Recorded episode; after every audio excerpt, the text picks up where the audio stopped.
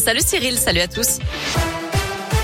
À la une, Emmanuel Macron face aux Français. Le président de la République prendra la parole à 20h ce soir avec à la clé de nouvelles annonces sur la situation sanitaire. Face à la reprise de l'épidémie de Covid en France, le chef de l'État pourrait rendre la troisième dose de vaccin obligatoire pour obtenir un pass sanitaire valide. Il devrait aussi encourager les Français à se faire vacciner contre la grippe saisonnière afin de limiter l'engorgement des hôpitaux. Cette allocution sera aussi l'occasion d'évoquer les réformes en cours ou à venir. Renforcer la sécurité des élus, c'est ce que demande Gérald Darmanin au préfet, notamment en augmentant la surveillance autour de leur permanence et si besoin autour de leur domicile. Certains d'entre eux ont été ciblés récemment par des messages de menaces. Ça a été le cas notamment du député du Rhône, Thomas Rudigoz.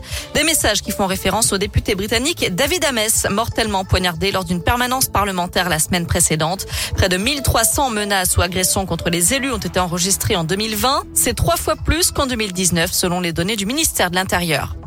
Un nouveau maire à Reventin-Vaugry, Edith Ruchon, a été élue hier soir lors d'un conseil municipal exceptionnel. Elle succède ainsi à Blandine Vidor, condamnée à deux ans d'inéligibilité pour prise illégale d'intérêt. Dans le reste de l'actu, les recherches se poursuivent en Mayenne pour retrouver l'adolescente de 17 ans portée disparue depuis hier soir. Partie faire son jogging, elle n'est jamais rentrée chez elle.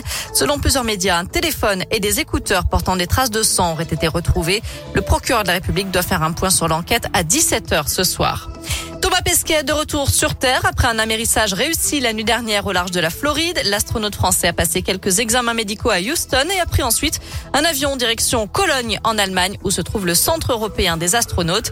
C'est là qu'il passera les trois prochaines semaines pour se réhabituer à la gravité terrestre. Il subira aussi des tests scientifiques qui visent à observer l'effet d'un séjour long en orbite sur le corps humain.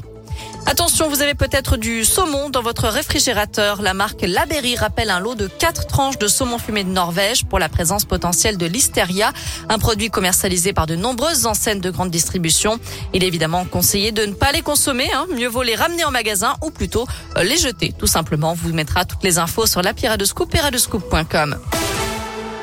Un mot de foot et une grosse semaine pour l'OL féminin. Les Lyonnaises reçoivent le Bayern Munich demain soir à 21h à Dessine. Troisième journée de la phase de poule de la Ligue des Champions. L'OL est premier, le Bayern deuxième sur quatre. Et puis la réception du PSG dimanche à 21h, toujours au Grand Stade, cette fois en championnat. Un tournant de la saison puisque les deux équipes sont à égalité en tête avec sept victoires en sept matchs. Les Parisiennes jouent d'ailleurs ce soir en Ligue des Champions contre le Real Madrid. Voilà, vous savez tout pour l'actu de ce mardi. On jette un œil à la météo et pour cet après-midi, on attend une alternance de nuages et d'éclaircies. Toujours pas mal de grisailles et des nuages hein, dans le ciel, mais rassurez-vous, le soleil devrait sortir de temps en temps. Les températures varient entre 6 et 10 degrés pour les maximales. Alors pour demain, si je regarde tout de suite la carte, ce sera encore pas mal de grisailles le matin, mais la bonne nouvelle, c'est que l'après-midi, ce sera très ensoleillé.